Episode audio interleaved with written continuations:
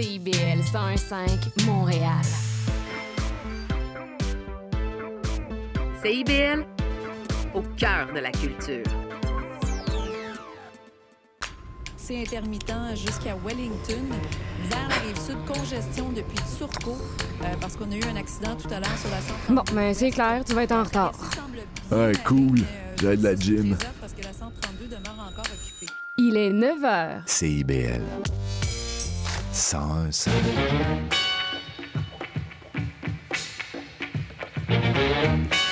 Bonjour à toutes et à tous, vous écoutez les Aurores Montréal sur CIBL. Ici Charline Caro, votre animatrice, ravie de vous retrouver en ce mercredi déjà ensoleillé. Et aujourd'hui, on reçoit nos chroniqueurs avec Christian Nadeau pour les enjeux de société et François-Pierre Gingras pour les traditions du Québec. Et puis en entrevue, on accueillera Mélanie Hubert, présidente de la Fédération autonome de l'enseignement qui a entamé une grève il y a quelques jours. Alors que vous soyez au travail, sur la route ou bien tranquillement en train de vous réveiller, bienvenue sur les ondes de CIBL. Et pour commencer, un petit point sur l'actualité montréalaise. Nous sommes entrés dans le mois d'octobre, vous le savez, et qui dit octobre dit forcément Halloween. Et bien qu'il faille encore patienter un petit mois avant le grand événement, vous pourrez retrouver à Montréal un avant-goût de la fête à venir. Au jardin botanique, par exemple, vous pouvez retrouver des animations d'Halloween avec euh, l'étrange personnage de Calbassius, l'ensorceleur, entouré de ses créatures fantastiques et de son apprenti. Et puis, si vous préférez les sensations fortes, rendez-vous au parc d'attractions de la Ronde. Les cinq maisons hantées sont de retour avec toujours autant de frousses garanties. Et puis, en ce moment, à Montréal, il y a la conférence internationale Adaptation, Future qui se tient toute la semaine au Palais des Congrès. C'est une rencontre où les scientifiques et les experts du monde entier partagent leurs découvertes en termes d'adaptation au changement climatique. Plus concrètement, l'adaptation, euh, ce sont toutes les initiatives qui sont mises en place pour faire face au changement euh, climatique, aux effets du changement climatique. Hier, par exemple, on a parlé des parcs éponges à Montréal qui vont être mis en place bientôt euh, et qui absorbent l'eau lors des inondations comme cet été. Cette conférence se tient par, par, ailleurs tous les deux ans et est organisée par le programme scientifique pour l'adaptation géré par l'ONU. On continue sur CIBL avec notre chroniqueur Christian Nadeau pour parler de droits sociaux.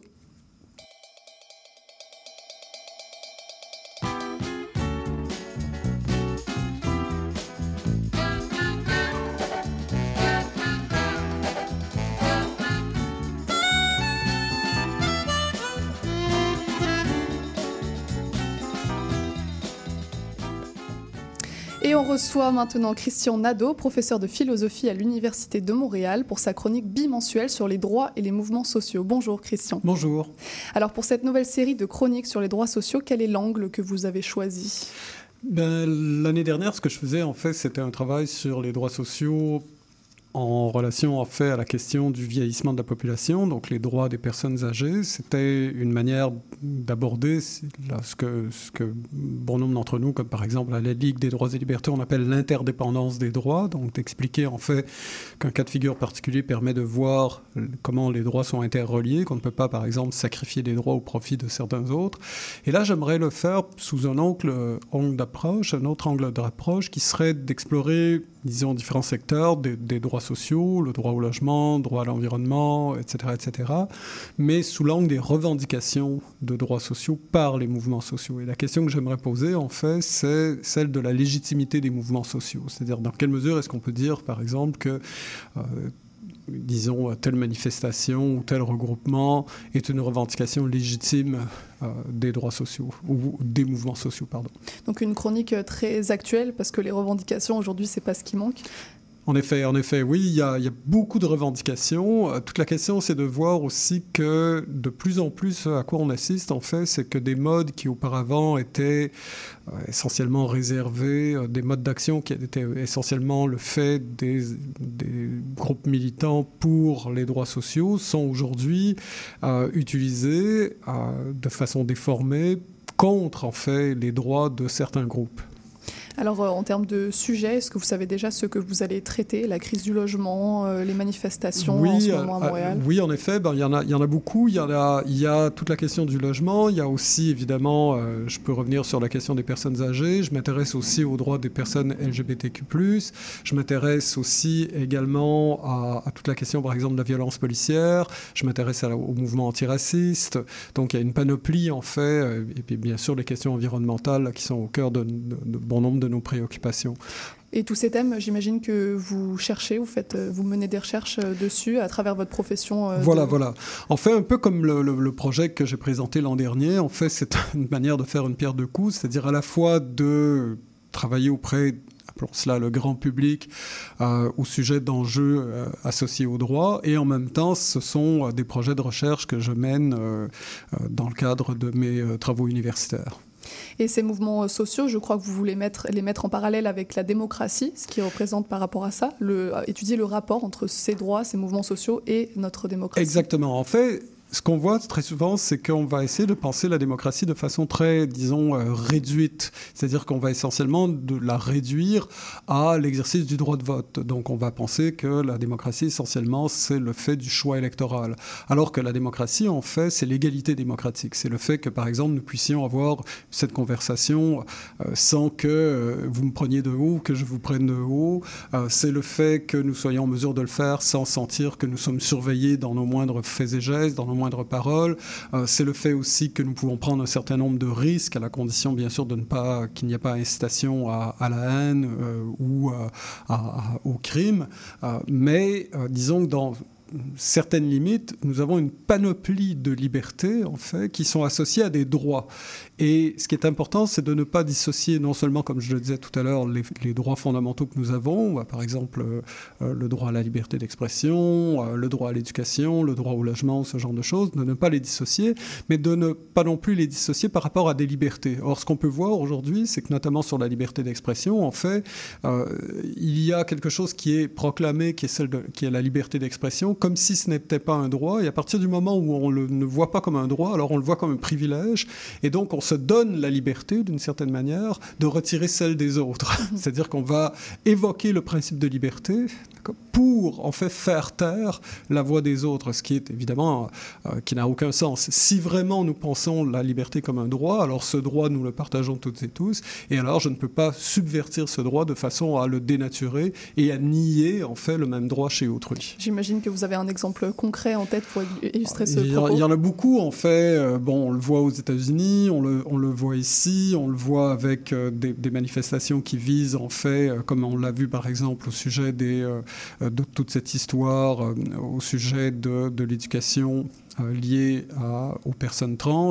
Euh, ce qu'on voit, c'est de plus en plus de mouvements en fait qui vont utiliser des revendications qui sont habituellement euh, disons l'apanage des, des, groupes de gauche pour en fait les retourner contre ces mêmes groupes et surtout contre les groupes les plus vulnérables euh, pour retirer des droits plutôt que de revendiquer des droits. Et on parle de démocratie, à quel point ces mouvements sociaux ils influencent la société, ils influencent le cours du débat politique? Voilà. Alors il y a deux choses dans, dans, qui, qui, qui, est important à prendre en compte. La première, c'est comme vous dites, on parle de démocratie. Alors là, ça reste à voir. C'est-à-dire qu'il y a des groupes effectivement qui vont se situer, disons, de manière sociologique dans le paramètre de la démocratie. C'est-à-dire que nous ne pouvons pas dire que, par exemple, euh, les groupes protestataires qui sont euh, anti-droits des personnes LGBTQ+, euh, sont des groupes qui sont fondamentalement antidémocratiques parce que euh, ils prennent leur espace dans un espace citoyen, etc., etc. Là où ça commence à devenir différent, c'est lorsqu'on cherche à voir les choses, non pas simplement de manière sociologique, je mais disons de réfléchir sur les conditions de légitimité. Et là, on voit en fait que si nous pouvons parler de démocratie au sens large, à partir du moment où nous avons des exigences, à partir du moment, autrement dit, la démocratie n'est pas simplement le fait de prendre la parole ou le fait de voter, mais que c'est vraiment quelque chose comme un équilibre social dans nos droits et libertés, une recherche de réciprocité démocratique. Alors lorsqu'on voit que des groupes cherchent à briser cette réciprocité démocratique, alors on ne peut plus parler de démocratie. Enfin, ou alors il y a contradiction dans les termes. Euh, et c'est ça qui est important de voir. Alors c'est pas si simple hein, lorsque je dis contradiction euh, je force peut-être un peu le trait. En fait, on pourrait peut-être dire plutôt qu'il y a au moins, en tout cas, tension, c'est-à-dire entre une expression que nous pourrions qualifier de démocratique et une finalité qui, elle, n'est pas démocratique, ou en tout cas qui ne vise pas la démocratie. C'est un équilibre assez dur entre la liberté euh, de chacun et la liberté d'autrui, parce que la liberté, en fait, en démocratie n'est pas totale, la liberté d'expression ne l'est pas non plus. Elle s'arrête là où le respect des autres commence. Voilà, mais en fait, euh, c'est vrai, c'est une façon de dire les choses. Le problème, en fait, c'est que nous pourrions très bien dire rapidement que quelqu'un me manque de respect tout simplement parce qu'il est en désaccord avec moi, ou parce qu'il a une attitude différente de la mienne, ou parce qu'il porte un différent différent du mien, par exemple. Euh, là où ça devient, euh, me semble-t-il, euh, très différent, c'est lorsqu'on analyse ce que nous pourrions appeler, le, le, en philosophie du droit, le principe des torts, en fait. C'est-à-dire, est-ce qu'il y a vraiment quelque chose comme un dommage fait à autrui?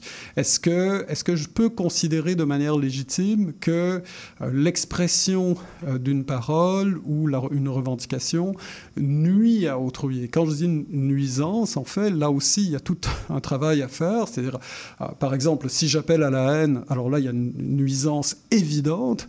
Mais lorsque j'appelle à la supériorité d'un groupe sur un autre, ne serait-ce que par des revendications, là, je ne parle même pas de, de supériorité, par exemple, raciale ou ce genre de choses. Simplement affirmer, par exemple, qu'un certain groupe devrait être à sa place et un autre devrait être à une place supérieure que par la position sociale, etc., etc. Alors là, on parle d'un rapport de domination, c'est-à-dire qu'il n'y a pas, il a pas, disons, la volonté de d'intervenir directement. C'est-à-dire, c'est pas comme si je disais à quelqu'un frappez-la, pardon pour la, la métaphore. Je ne pas personnellement. là, là, vraiment, vous voyez bien qu'il y a un performatif, c'est-à-dire en gros, j'invite à faire un geste qui vous atteint directement, mais ça devient très différent en fait si je vous attaque, par exemple, dans votre intégrité, si j'en appelle à ce qu'il y ait, par exemple, une campagne de salissage, ce genre de choses, et que je vous fais des menaces en fait. C'est-à-dire que je dis tout ça, tu sais, pourrait ne pas arriver si tu évitais tel propos, si tu étais par exemple flatteur à mon égard, si tu euh, te montrais un peu plus attaché à défendre ma personne sur les réseaux publics, etc., etc. Alors là, on est en train de un rapport de domination, c'est-à-dire que je ne vous ai pas heurté directement, mais je fais en sorte que vous soyez dépendante de moi. Encore une fois, là, l'expression, évidemment, et c'est tout à fait euh, une image, là, il s'agit. Mais ce qui compte, en fait, c'est qu'il y a des façons très subtiles, en fait, de nuire à autrui. Euh, bien sûr, pour les personnes qui vivent cette nuisance, ce n'est pas subtil du tout. Mm. ce que je veux dire, c'est que dans le domaine du droit, par exemple, c'est beaucoup plus difficile à identifier, d'accord? Et c'est pour ça, en fait, qu'à mon avis, les mouvements sociaux sont extrêmement importants, parce qu'ils représentent des contre-pouvoirs. C'est-à-dire que dans, dans, les menaces de domination des groupes dominants, il doit exercer des mécanismes de contre-pouvoir, et les mouvements sociaux en font partie. Alors, toute la question, encore une fois, c'est que ces mouvements sociaux peuvent eux-mêmes être des lieux aussi de domination. Mm. Donc, et, et à partir de quel moment est-ce que je peux dire ceci est un mouvement social? Il en a la forme, il en a les finalités. Et ceci ne l'est pas, il en a la forme, mais il n'en a pas les finalités. Parce qu'un mouvement social ne peut pas nuire à autrui. C'est-à-dire que dans la définition que j'essaie de donner, en tout cas, si les mouvements sociaux sont pas simplement quelque chose qui relève de, l'attroupement de... Par exemple, nous pourrions dire qu'il y a un mouvement social, euh, je sais pas, imaginons par exemple qu'il y a une manifestation pour euh, le jour de la crème glacée. Il fait beau et puis on dit, ben voilà, ici, j'en appelle un mouvement qui se rassemblera dans 15 minutes vu la force des médias et de CIBL. il y aura 15 000 personnes ici devant CIBL pour le jour de la crème glacée. On pourrait difficilement parler de mouvement social. Je caricature, mais l'idée est de dire qu'il pourrait y en avoir la forme, mais il n'a pas nécessairement les finalités. D'accord? Ça devient encore beaucoup plus important lorsque les finalités vont à l'encontre de ce que nous pourrions appeler le social. C'est-à-dire que si le social est vu non pas simplement comme un phénomène, comme par exemple un groupe, lorsqu'on dit il y a société, d'accord, mais que cette société en fait se considère elle-même et tous ses membres de la même façon, alors ça devient très différent s'il y a vraiment la volonté de faire société et que cette volonté de faire société suppose que nous nous reconnaissions de façon réciproque et égalitaire, alors ça change la donne et effectivement, un mouvement social peut être d'une certaine manière antisocial, surtout s'il appelle à la discrimination, par exemple, des groupes euh, défavorisés ou des groupes minorisés. Et alors, pour revenir au plus concret, est-ce que la manifestation qui a eu lieu euh, à Montréal, mais aussi au Québec et un peu partout euh, dans le Canada, qui appelle à l'interdiction de l'enseignement de la théorie du genre au Canada. Est-ce que c'est un mouvement social pour vous? Euh, Quel, œil portez-vous sur, euh, sur ce phénomène-là? Alors encore une fois, comme je dirais, probablement qu'il y a beaucoup de gens qui seraient en désaccord avec moi. C'est-à-dire que des gens vont dire, bien sûr que c'est un mouvement social, simplement il n'a pas les mêmes finalités qu'un autre. Bon. Moi, j'examine les choses de manière plus normative. Hein. En philosophie, on dirait qu'il y a une façon descriptive de voir les choses, il y a une façon normative, qu'est-ce qui devrait être, en gros. Bon. À, partir du moment où j'essaie de voir les choses de façon un peu plus normative, ce que, ce que j'essaie de dire, c'est, bah, oui, il y a des mouvements sociaux qui ne visent pas des finalités sociales, par exemple comme celle des droits, etc. Mais ça devient un abus de langage. Parce qu'encore une fois, si on étend le vocabulaire ou le vocable au mouvement social jusqu'à tous les groupes, alors la moindre manifestation, par exemple le jour de la crème glacée, devient un mouvement social, ce qui n'a évidemment aucun sens.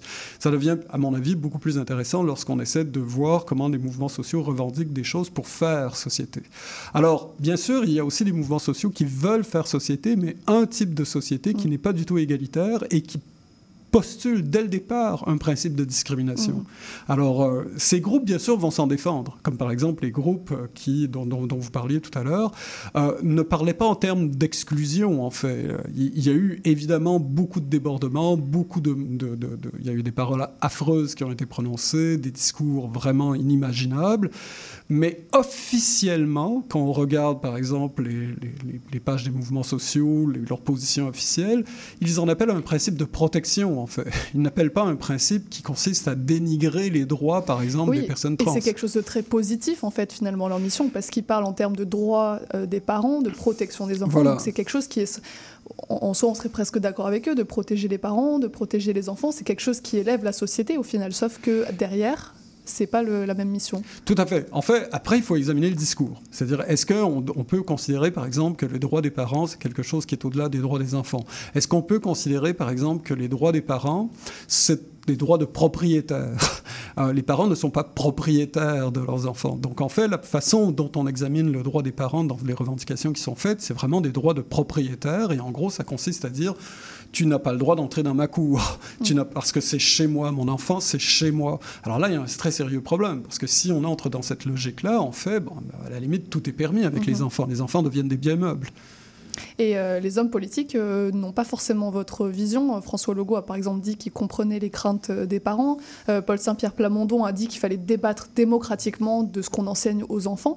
Quel, quel avis vous, vous posez sur ces déclarations? Encore faut-il qu'il y ait les conditions du débat. Moi, ce qui me fatigue beaucoup, et on y reviendra très régulièrement, c'est que, en fait, derrière ça, il y a ce que nous pourrions appeler des conditions sur la délibération. D'accord? En ce moment, ce que nous faisons de façon posée, même si j'ai des Bien sûr, j'ai des positions très campées, je suis prêt à en débattre, mais évidemment, je ne cacherai pas que j'ai déjà un parti pris pour un certain nombre de choses mais ça découle d'une réflexion. Et donc, je suis prêt à donner des arguments, d'accord?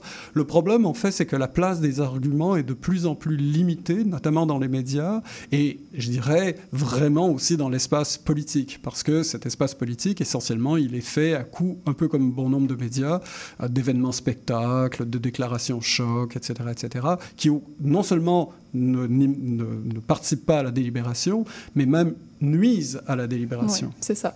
En tout cas, merci beaucoup euh, Christian d'être venu poser votre regard sur euh, ces récents événements sociaux. On vous retrouve dans deux semaines pour votre euh, prochaine chronique. On continue sur CIBL pour parler d'une autre manifestation sociale, celle de l'école publique, puisqu'on reçoit la présidente de la Fédération autonome des enseignements, des enseignants, pardon, qui a entamé une grève générale il y a quelques jours.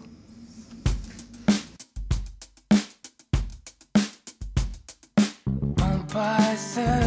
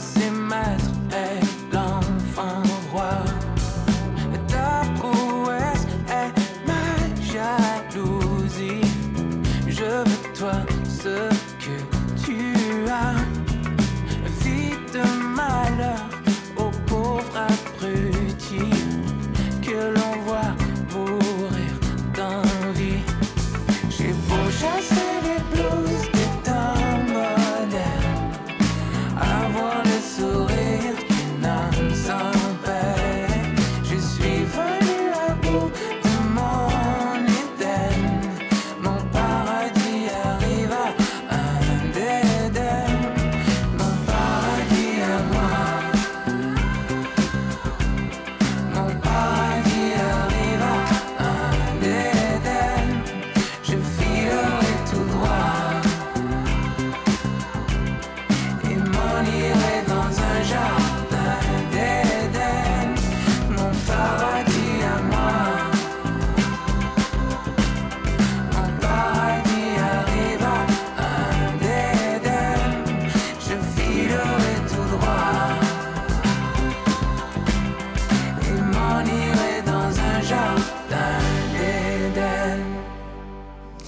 C'était Jardin d'Éden d'Alexandre Désilet et on reçoit désormais Mélanie Hubert, présidente de la FAE, la Fédération autonome de l'enseignement, qui défend les intérêts professionnels, économiques et sociaux des enseignants et enseignantes de l'école publique québécoise. Et vous le faites d'autant plus en cette période de négociation et de grève même avec le nouveau gouvernement euh, Logo sur lequel, euh, lesquels nous allons revenir. Bonjour Mélanie. Bonjour.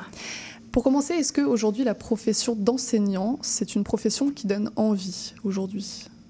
Bien, il faudrait que ça donne encore envie parce que ça reste un merveilleux métier. C'est un métier où on peut faire la différence dans le parcours de vie d'élèves, jeunes et adultes d'ailleurs, parce qu'on a des gens à l'éducation des adultes et à la formation professionnelle qui peuvent aussi changer la vie euh, d'adultes qui fréquentent euh, les centres.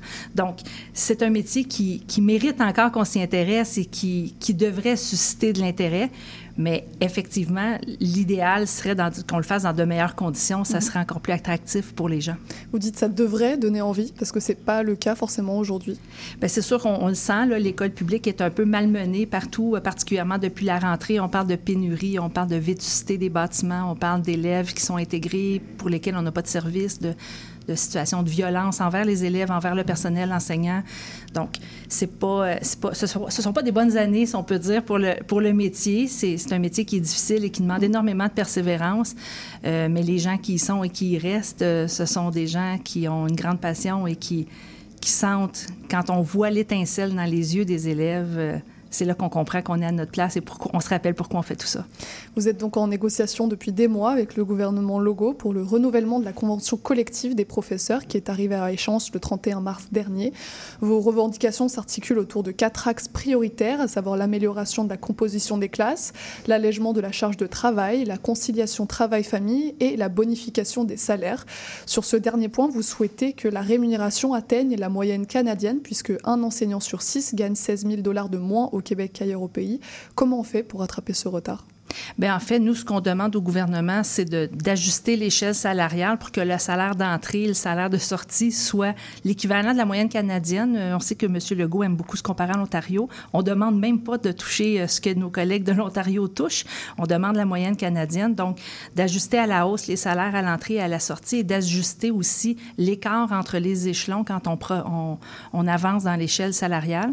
Et ce qu'on ne dit pas aussi, c'est que souvent, euh, les profs du Québec ont besoin d'au moins 13 ans pour atteindre le sommet de l'échelle salariale, mm. alors qu'ailleurs au Canada, ça peut aller jusqu'à 8 ou 10 ans. Donc, on demande aussi de réduire le temps qui est nécessaire pour atteindre le sommet de l'échelle. Et qu'est-ce que ce retard de rémunération avec le reste du Canada traduit euh, en termes de reconnaissance des enseignants au Québec? Euh, Est-ce que c'est une question de moyens? Est-ce que c'est une question de volonté politique? Bien, il y a certainement de la volonté politique dans tout ça quand on entend le, premier ministre Legault parler de sa marge de manœuvre et des finances. Il fait des choix politiques quand il choisit euh, de baisser les impôts, par exemple, ou qu'il choisit de subventionner à grands coûts des industries dans la filière batterie au nom de l'économie. Le gouvernement fait des choix. Donc, euh, c'est pas juste une question de capacité de payer, c'est aussi une question de projet de société. Si l'éducation était la réelle priorité du gouvernement, bien, il y mettrait les moyens, puis on serait pas dans une dans la situation qu'on est. Ceci étant dit, c'est pas juste le problème du gouvernement Legault, c'est le problème de tous les gouvernements qui l'ont précédé. La situation dans laquelle on est, l'état de nos bâtiments, l'essoufflement du personnel scolaire, ce sont des problèmes qui se sont construits de longue date, là, depuis les années 90. Même Lucien Bouchard, à l'époque, avec son obsession du déficit zéro, a fait aussi des dommages. Le gouvernement libéral, plus tard, dans le tournant des années 2010, a lui aussi procédé à des coupes qui n'ont pas été heureuses pour le système. Donc, c'est de longue date qu'on ne donne pas à l'éducation toute l'importance qu'on devrait y accorder. C'est un joyau, un joyau collectif. C'est l'avenir de notre société qui est en, cause ici. On pense que ça mériterait plus de reconnaissance pour les gens qui y travaillent au quotidien. Vous parlez de ce problème du budget et parmi ceux qui ne défendent pas forcément la cause des enseignants, il y a cette rhétorique qui revient entre le contribuable d'un côté et le service public. Est-ce que vous pensez que c'est quelque chose de, de réaliste d'opposer les contribuables au service public ou c'est juste un moyen de faire culpabiliser euh, les, les, frondeurs euh, qui, qui, dépensent trop et qui, qui achèvent les, les, caisses publiques? Ce qui est outrageux en ce moment, c'est que le contribuable n'en a pas pour son argent. Puis au nom de, de toutes sortes de choix qu'on fait, on les redirige, mine de rien, vers le privé c'est ça le problème. Si les citoyens ont. Puis nous aussi, on est des contribuables, soit dit en passant, les, enseignantes et enseignants contribuent aussi à tout ce système-là, mais si on faisait en sorte que le, le contribuable, par ses impôts, se finance des services de qualité, ben, je pense que tout le monde serait d'accord pour payer. Le problème, c'est qu'en ce moment, on, est taxé, puis on a des services qui sont bancals, on a des, des vides, puis les gens se redirigent tant dans la santé qu'en éducation vers des ressources privées et ça laisse derrière tous les gens qui n'ont pas les moyens de le faire. C'est ça qui est dommageable avec notre système et les citoyens devraient se dire qu'il faut investir dans ces services publics-là. C'est une question de justice sociale, d'universalité des services. C'est pas à même d'un point de vue social pour tout le monde. Ouais, c'est ça, ces conditions de travail et de vie améliorées, euh, ça concerne les enseignants, mais comme vous le dites, ça bénéficiera également à l'ensemble de la société. Donc c'est un, investissement global que le gouvernement pourrait faire. À long terme aussi, malheureusement, nos gouvernements sont souvent sur une vision de, de quatre ans. On cherche à faire ce qui va bien paraître dans l'immédiat, pouvoir dire qu'on a fait ceci ou cela. Mais sur le long terme, c'est rare qu'on va vouloir investir et que ce sera un autre gouvernement dans 10 ou 15 ans qui, ré qui récoltera les fruits de tout ça. Mm. Mais c'est pour ça qu'on invite tous les partis politiques à faire de l'éducation une vision de société, puis pas en, en, en penser en termes de parti ou en, en termes d'orientation politique à court terme. Parmi vos revendications, il y a aussi la réduction de la charge de travail avec moins de temps pour les profs en présence d'élèves. Qu'est-ce que ça vous permettrait de faire d'autre? Bien, ça permettrait aux enseignantes et enseignants de donner plus de temps euh, au suivi des élèves, au suivi avec les parents aussi, de communiquer avec les parents. On sait que dans les classes, il y a de plus en plus d'élèves en difficulté. Euh, ces élèves-là ont besoin de, services, ont besoin de qu'on se concerte avec d'autres professionnels, ont besoin qu'on qu informe les parents. Donc, on aurait plus de temps pour faire ça, d'une part. Et d'autre part, quand on dit réduire le temps en présence des élèves, c'est que ça suppose qu'il y a une autre enseignante ou une autre enseignant qui va prendre le relais pour les heures où on ne ferait pas. Puis on pense, par exemple, à nos profs en art plastique mmh. ou en art dramatique. C'est souvent des, des, matières où le titulaire le fait parce qu'il n'y a pas de spécialiste pour le faire. Donc, on se dit que si on pouvait laisser ces périodes-là aux réels spécialistes, de ces matières-là, ça améliorerait aussi le quotidien des spécialistes qui souvent sont euh, éparpillés dans deux ou trois écoles pour avoir une tâche complète. Mm. Ça leur permettrait d'avoir une tâche dans une seule école, peut-être dans certains cas, et ça améliorerait aussi le sort de ces enseignantes et enseignants-là. Vous prenez également le droit à la déconnexion. C'est quoi exactement? Mais en fait, les... Euh, les profs sont continuellement sollicités par les directions d'école, mais aussi par les parents qui euh, cherchent à entrer en communication avec le prof. Euh, quand j'ai commencé à enseigner dans les années 90, c'était souvent par le biais des boîtes vocales qu'on se parlait, puis on avait des messages, puis on y répondait. Maintenant, euh, les enseignantes et enseignants dans les écoles ont des adresses courriels, les parents écrivent à toutes sortes d'heures du jour, mmh. du soir et parfois même de la nuit, et ils s'attendent souvent à des réponses très, très rapides, ce qui fait que l'enseignant ou l'enseignante se sent souvent obligé de prendre ces messages à 8 heures le soir ou à 22 heures ou avant les heures de classe. Donc, il y a comme un peu pas de fin à notre travail on aimerait que le gouvernement, les centres de services scolaires reconnaissent et fassent de la sensibilisation auprès des parents, comme quoi nous aussi, on a, euh, on a une vie en dehors de l'école, puis on aimerait qu'on puisse avoir un espace pour nous sans qu'il y ait des attentes démesurées par rapport au niveau de réponse qui est attendu des profs. C'est une négociation euh, qui, par ailleurs, piétine, selon vous. Et pour faire face à cette absence d'avancée, vous avez réduit début septembre vos demandes de moitié, devenant, vous dites, le premier syndicat à tendre véritablement la main au gouvernement. C'était important pour vous, cette approche euh, conciliante?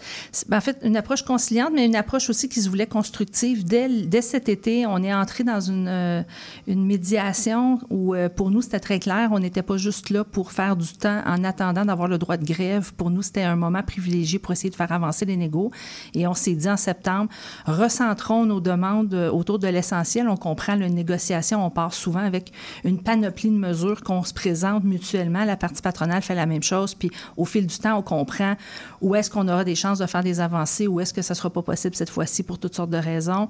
On, on, sait, on saisit mieux aussi l'intérêt de nos membres pour certaines mesures. Donc en septembre, effectivement, on a dit au gouvernement, nous, on est prêts à reconsidérer nos demandes, à, à prioriser les éléments qu'on juge importants pour continuer, de pour continuer à avancer et, et recentrer les discussions autour de ce que nous, on jugeait essentiel.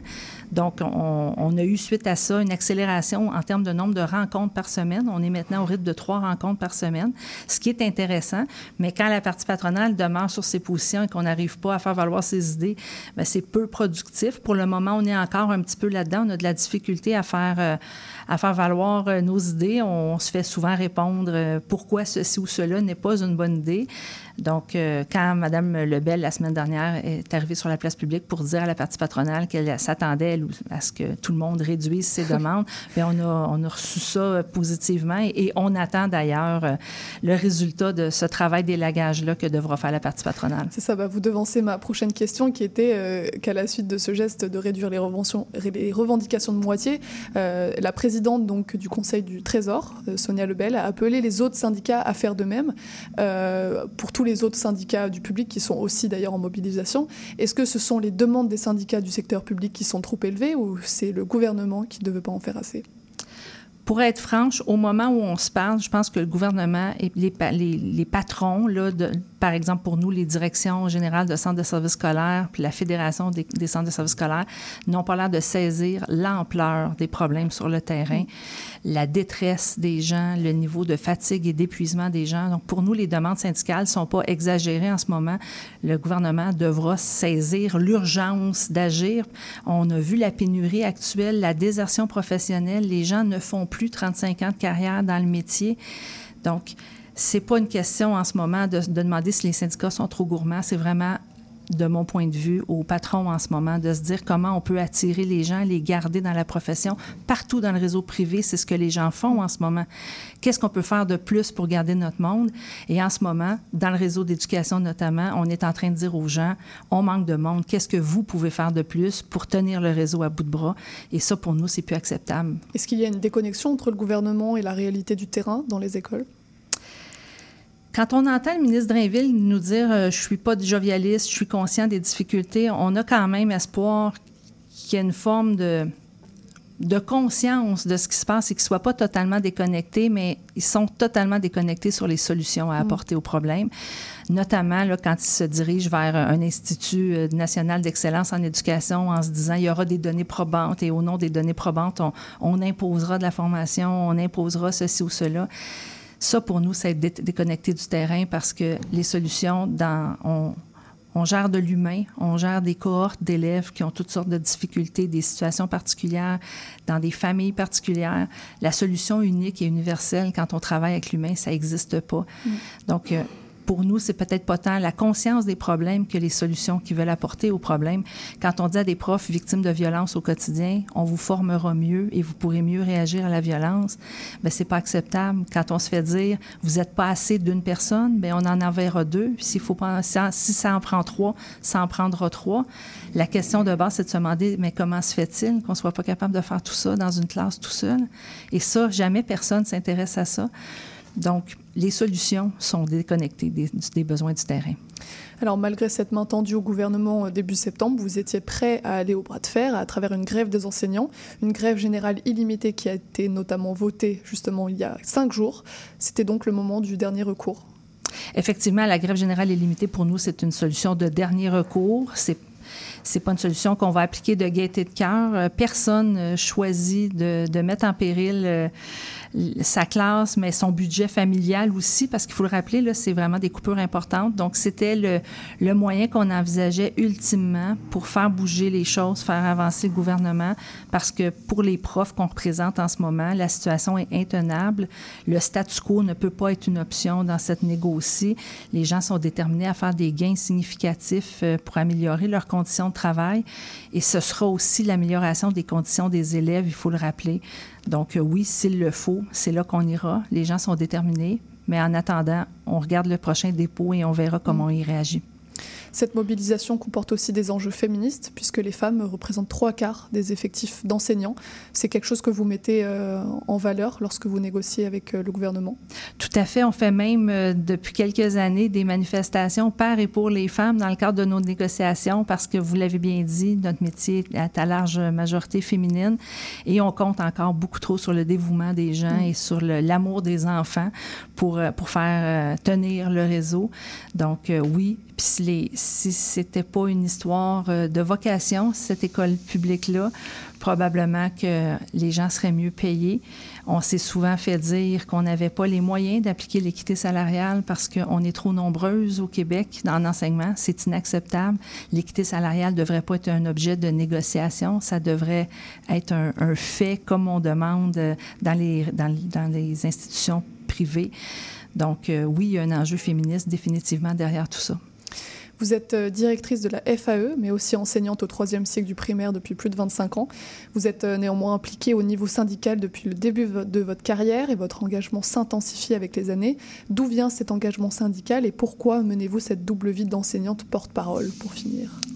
Bien, en fait, je vous dirais ce qui m'a mobilisée dès le départ, ça a été la souffrance de mes collègues, le sentiment d'injustice, l'impression de ne pas être capable d'en faire assez, le, la frustration de laisser des élèves derrière aussi, c'est beaucoup ça qui m'a motivé à, à m'impliquer au niveau syndical.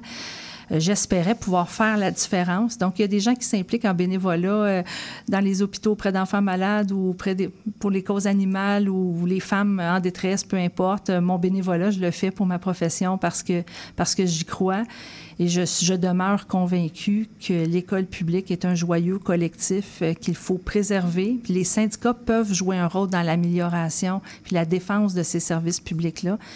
Et ça a été un, un grand parcours pour moi. Là, de, puis j'ai beaucoup appris sur ma profession, sur moi-même et sur euh, l'idée de faire la différence pour des collègues et de prendre la parole, d'utiliser les talents de communicatrice que j'ai euh, pour, pour porter la voix de mes collègues. J'ai trouvé ça très valorisant au fil du temps et c'est pour ça que j'y suis encore. Ben, merci beaucoup euh, Mélanie Hubert euh, d'être venue au micro de CIBL. On continuera de suivre l'évolution de la situation. Merci beaucoup et puis bonne journée. Avec plaisir, bonne journée à vous aussi. On fait une courte pause de publicité avant d'accueillir François-Pierre Gingras pour sa chronique sur les traditions du Québec. Le bingo de CIBL arrive sur les ondes du 101.5 FM. Courez la chance de gagner 2500 dollars en prix. Procurez-vous une carte de bingo dans un commerce inscrit sur notre site web et branchez-vous sur le 101.5 FM. Pour connaître le point de vente le plus près de chez vous, consultez le CIBL101.5.com. Dès le 22 octobre, on joue au bingo de CIBL tous les dimanches de 16h. Faut qu'on parle. J'ai l'impression que je t'intéresse plus. Quand on est ensemble, tu regardes ailleurs. Tout semble plus intéressant que moi. Je le sais que je suis plate, là. Je, je le sais que tu veux garder tes vieilles habitudes. Mais j'aimerais ça sentir que tu me regardes, que tu es concentré sur moi. J'aimerais sentir que j'ai toute ton attention. Sinon, tu pourras avoir un accident. La route a besoin que vous soyez concentré. Au volant, portez toute votre attention sur la route. Un message de la Société de l'assurance automobile du Québec.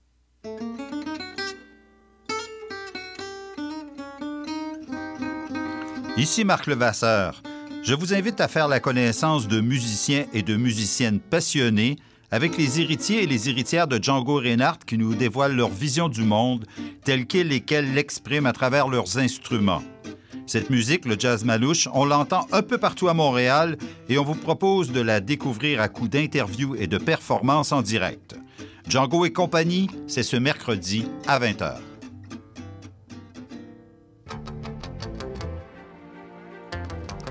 Néo-Québec à la radio, c'est tous les dimanches de 13 à 15 h sur CIBL 101.5. C'est un rendez-vous.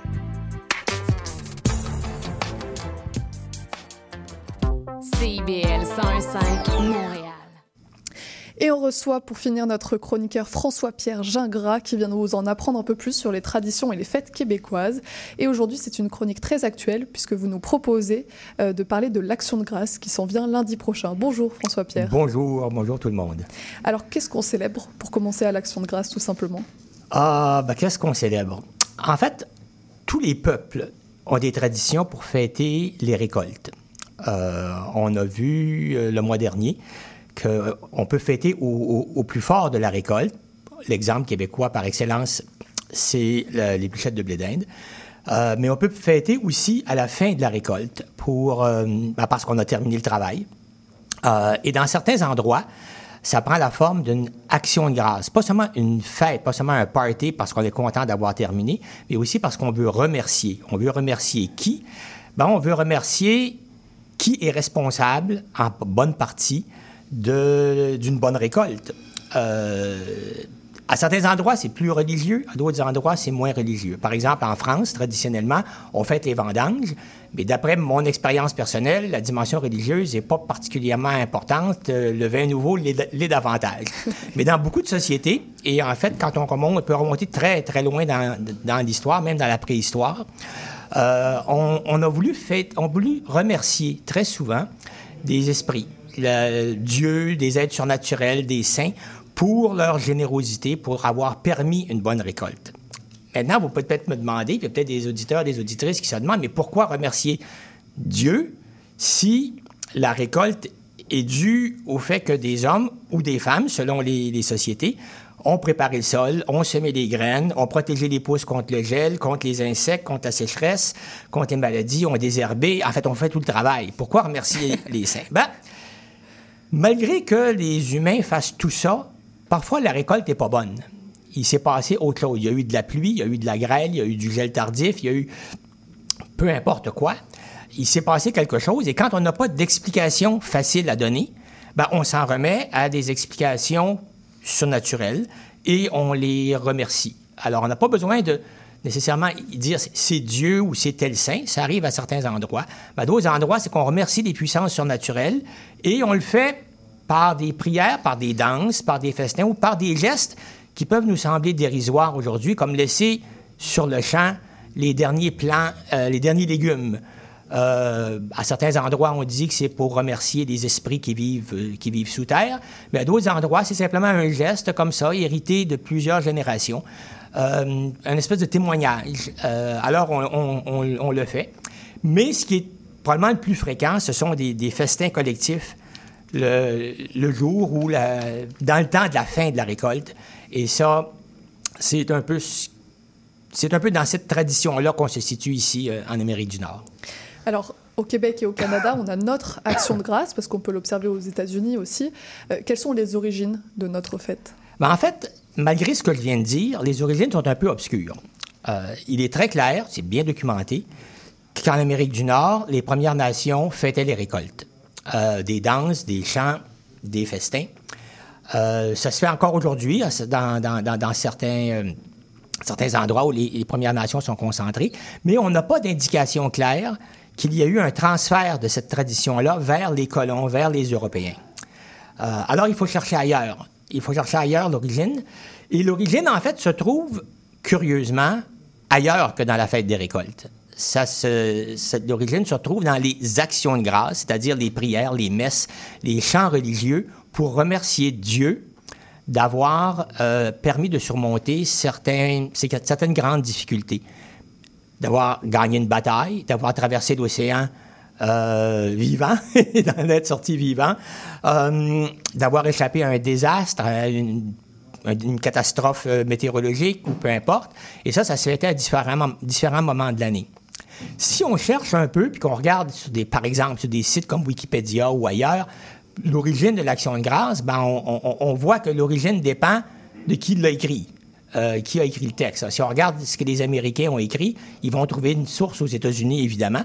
De manière intéressante, la source est, une source française. Il y aurait un, explorateur français qui aurait le- célébré la première action de grâce pour avoir réussi à établir un, emplacement dans, dans le temps où la Floride était française. Si on regarde du côté canadien-anglais, on va remonter à euh, euh, Simon Frobisher, euh, Mar- Martin Frobisher, pardon, qui a exploré le, le- le- le Nord et qui, à un moment donné, a échappé à une catastrophe et il y a eu une prière d'action de grâce. Alors, ça dépend vraiment à qui on regarde. Si on regarde au Québec, euh, ben, au Québec, pour ceux qui ont, qui ont étudié dans des manuels d'histoire qui ont un, certain âge, on voit que tous les grands événements étaient célébrés par une prière, par un chant qu'on appelait le Te Deum. C'est Te Deum Laudamus, nous te louons Seigneur. Et ça, on l'utilisait pour célébrer tout ce qu'il y avait à célébrer, tout ce pourquoi on était heureux. Et donc, ça nous ramène peut-être aux premières messes qui ont été célébrées en Nouvelle-France. Euh, première messe à Montréal. euh, la première messe aurait été célébrée euh, pas par Jacques Cartier, mais en présence de Jacques Cartier sur les rives de l'île aux Coudres en 1535. Et à Montréal, quand même un peu plus tard, en 1615, euh, pas avec Maisonneuve, Maisonneuve est venu plus tard, mais avec Samuel de Champlain qui était présent. C'était les premières messes et on a probablement chanté des Te Deum, mais on n'est pas sûr, on peut l'imaginer. Euh, ça, ça reste à voir. C'est fort douteux que ce soit vraiment dans l'origine de notre action de grâce. Notre origine vient vraiment plutôt de l'influence américaine. Euh, oui, je dirais plutôt de l'influence américaine qui, elle, a été très importante de ce côté-là. Et pour revenir un peu à la fête, quelles sont les traditions qui sont associées à l'action de grâce au Québec?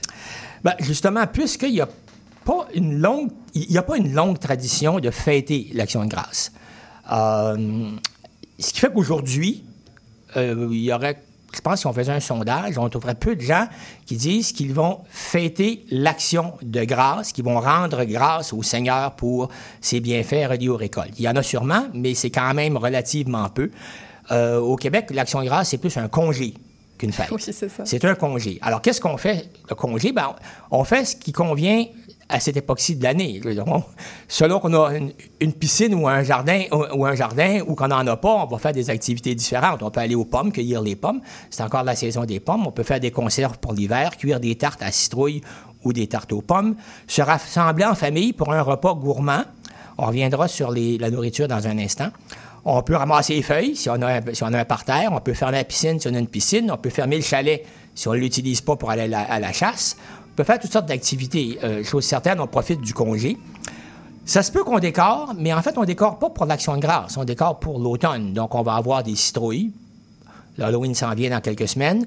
Peut-être des cornes d'abondance, euh, peut-être du blé d'Inde de couleur avec des feuilles séchées, mais il n'y a rien de spécifique pour l'action de grâce. Nourriture, j'ai mentionné il y, a, un instant, on peut se rassembler en famille pour un repas gourmand. Bah, sans doute un repas gourmand. Euh, aux États-Unis, c'est clair, c'est la dinde. On, aura peut-être le temps d'y revenir tout à l'heure. Mais au Québec, il n'y a pas de tradition gourmande reliée à l'action de grâce traditionnellement. Je parle de tradition. Euh, aujourd'hui, on suit peut-être un peu les Américains, mais, mais spécialement pour, euh, cette, chronique, je, je, suis allé fouiller dans des livres de recettes et dans des encyclopédies qui datent de plus de 50 ans à la recherche d'un menu pour l'Action de grâce. Ben, j'ai trouvé des menus pour Noël, le jour de l'an, pour Pâques, pour la Saint-Valentin, pour la Saint-Jean-Baptiste, croyez-le ou non, pour la Sainte-Catherine, pour la première communion, pour la première messe célébrée par un prêtre, pour des noces d'or, pour le retour de la chasse. J'ai trouvé des menus pour un banquet pour les 21 ans de la fille de la maison, un menu pour le premier repas offert par la nouvelle mariée à ses beaux-parents, mais aucun menu pour l'Action de grâce. Alors, euh, on mange peut-être des, on mange peut-être des, euh, des dindes, de la dinde, mais c'est une tradition très, très récente. C'est ça, vous parlez de dinde, et justement aux États-Unis, on fait à Thanksgiving en novembre et non en octobre. Euh, c'est quoi les différences entre la Thanksgiving américaine et notre action de grâce ben, La différence essentielle, c'est que la Thanksgiving américaine, c'est essentiellement c'est une tradition religieuse. c'est une tradition qui remonte aux premiers colons euh, anglais qui se sont installés aux États-Unis. Ils étaient une espèce de, défi, de réfugiés religieux. Et donc, une tradition religieuse de remercier le Seigneur qui est très, très, très ancrée. Et on célèbre aussi la famille. En réalité, la célébration d'Action de grâce pour remettre comme réunion de famille est plus importante que Noël. Euh, c'est en fait le jour de l'année où il y a le plus de voyages en avion aux États-Unis euh, pour l'Action de grâce. Euh, et on mange la dinde. On mange la dinde. Euh, en fait, 88 des Américains mangent de la dinde le jour de l'Action de grâce. C'est beaucoup. Ça veut dire que 46 millions de dindes sont, sont tués pour l'Action de grâce, contre seulement 22 millions pour Noël. Et au Canada, c'est bien loin de ça. Et puis, ben là. On est joyeux.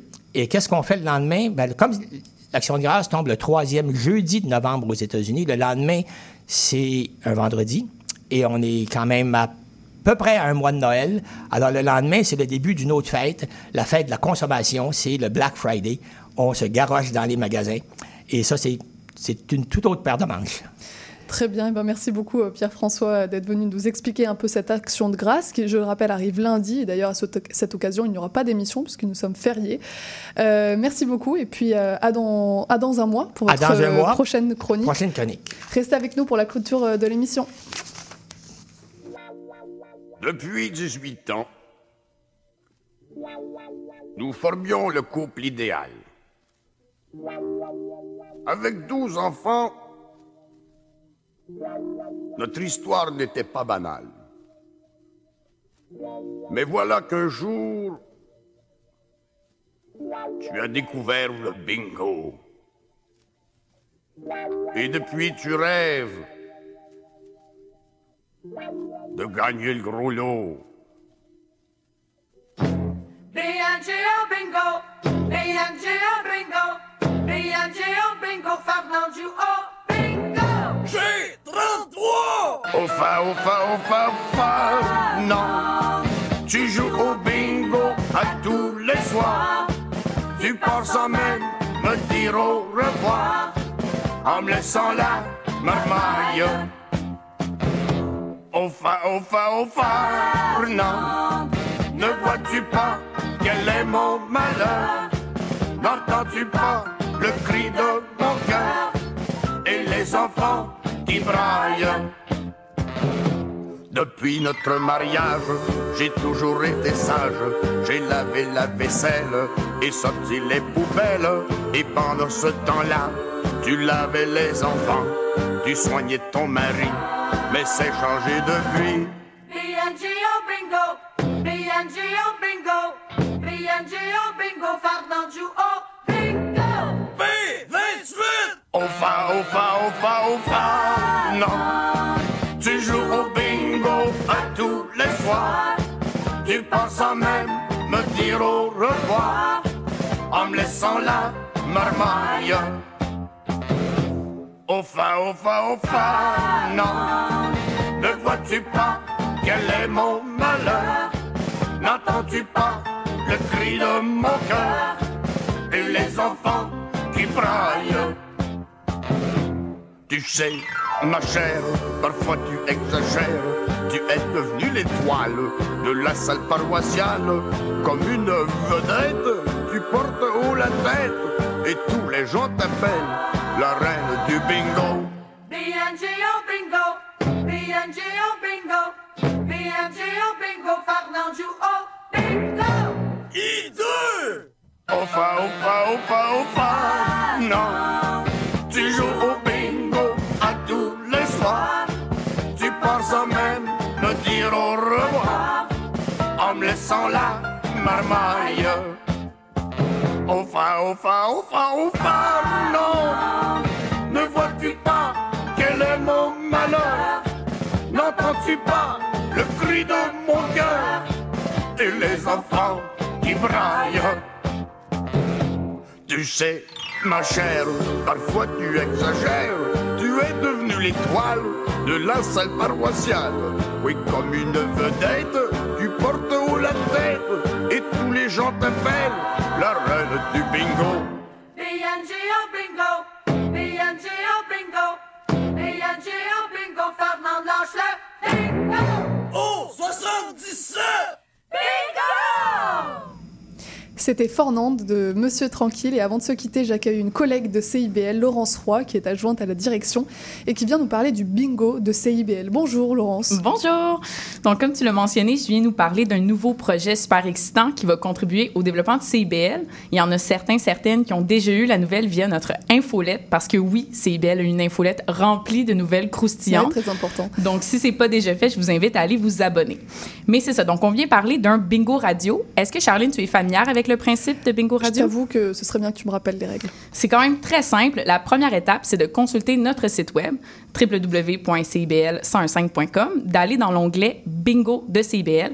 On consulte la liste des points de vente. Une fois qu'on a déterminé le point de vente qui nous convient le mieux, on se déplace en succursale, on se procure une carte, deux cartes, trois cartes, autant de cartes qu'on le souhaite, et puis on se déplace chez soi, dans un lieu, ça peut être chez des amis, dans une cuisine, un salon, tant qu'une radio, et là c'est la partie importante, on syntonise le 101.5 FM le dimanche dès 16h, et on joue pour courir la chance de gagner 2500 dollars en prix à chaque semaine. Et d'où vient l'idée du projet, par hasard? L'idée du projet, en fait, je ne prendrai pas le mérite. Là, c'est le conseil d'administration. Euh, c'est un, c'est, c'est une idée qui est déjà sur la table depuis un bon moment, plusieurs semaines, voire mois, voire quelques années.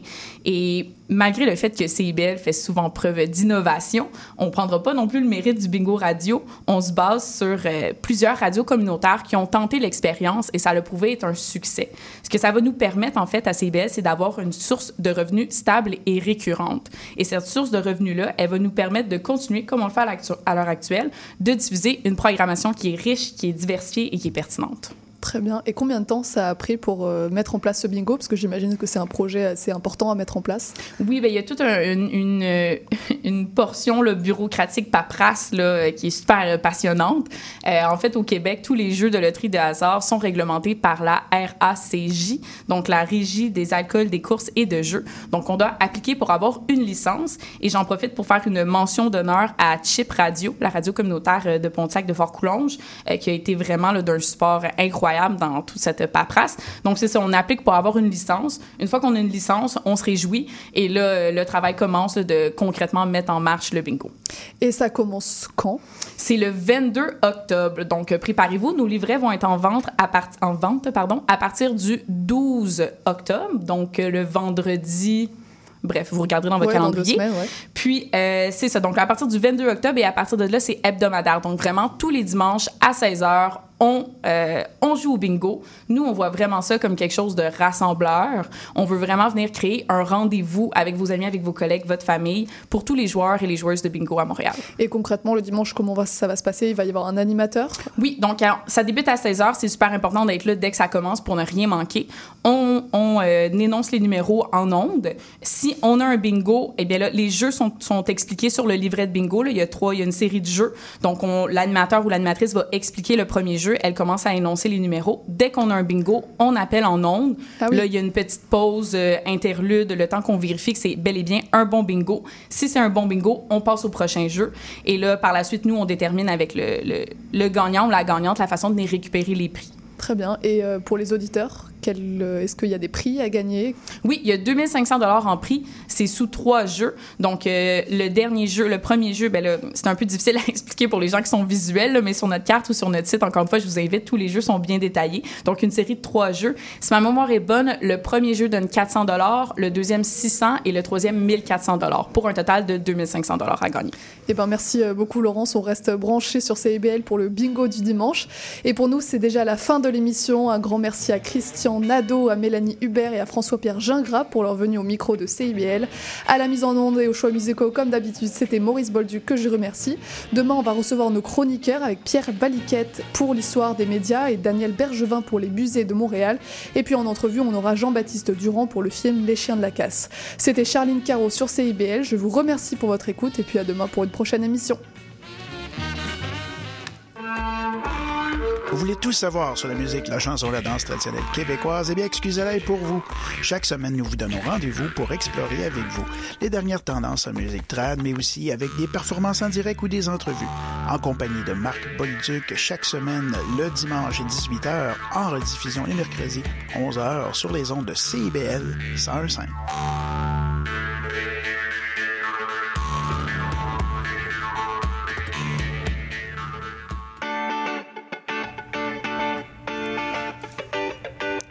Bonjour et bienvenue dans l'émission Un monde d'artistes. Je suis Louise Anneau et chaque mercredi de 1h à 1h30, nous découvrirons ensemble l'histoire d'un ou d'une artiste en tout genre. À la manière d'une histoire, nous retracerons sa vie, son parcours, ses rencontres et son empreinte. Nous parcourrons différentes disciplines théâtre, danse, musique, cirque et bien d'autres encore. Vous l'aurez compris, à chaque semaine son artiste et à chaque épisode son univers. Alors je vous donne rendez-vous tous les mercredis à 1h dans un monde d'artistes sur CIBL.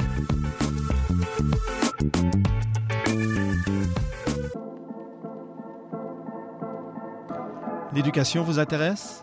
Vous souhaitez y voir plus clair? Alors l'émission Parlons éducation est pour vous. Avec Bernard Dufour et Patrick Pierrard, le dimanche de midi à 13h, soyez-y, c'est un rendez-vous.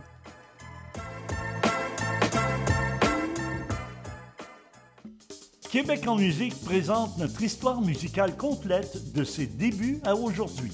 Ce sont nos artisans, nos auteurs, compositeurs et interprètes qui ont tracé la voie et créé cette musicalité unique au Québec, sans oublier l'émergence de nouveaux créateurs qui constituent l'ADN de Québec en musique. Soyez des nôtres chaque samedi à compter de 6h30 à CIBL 1015 Montréal.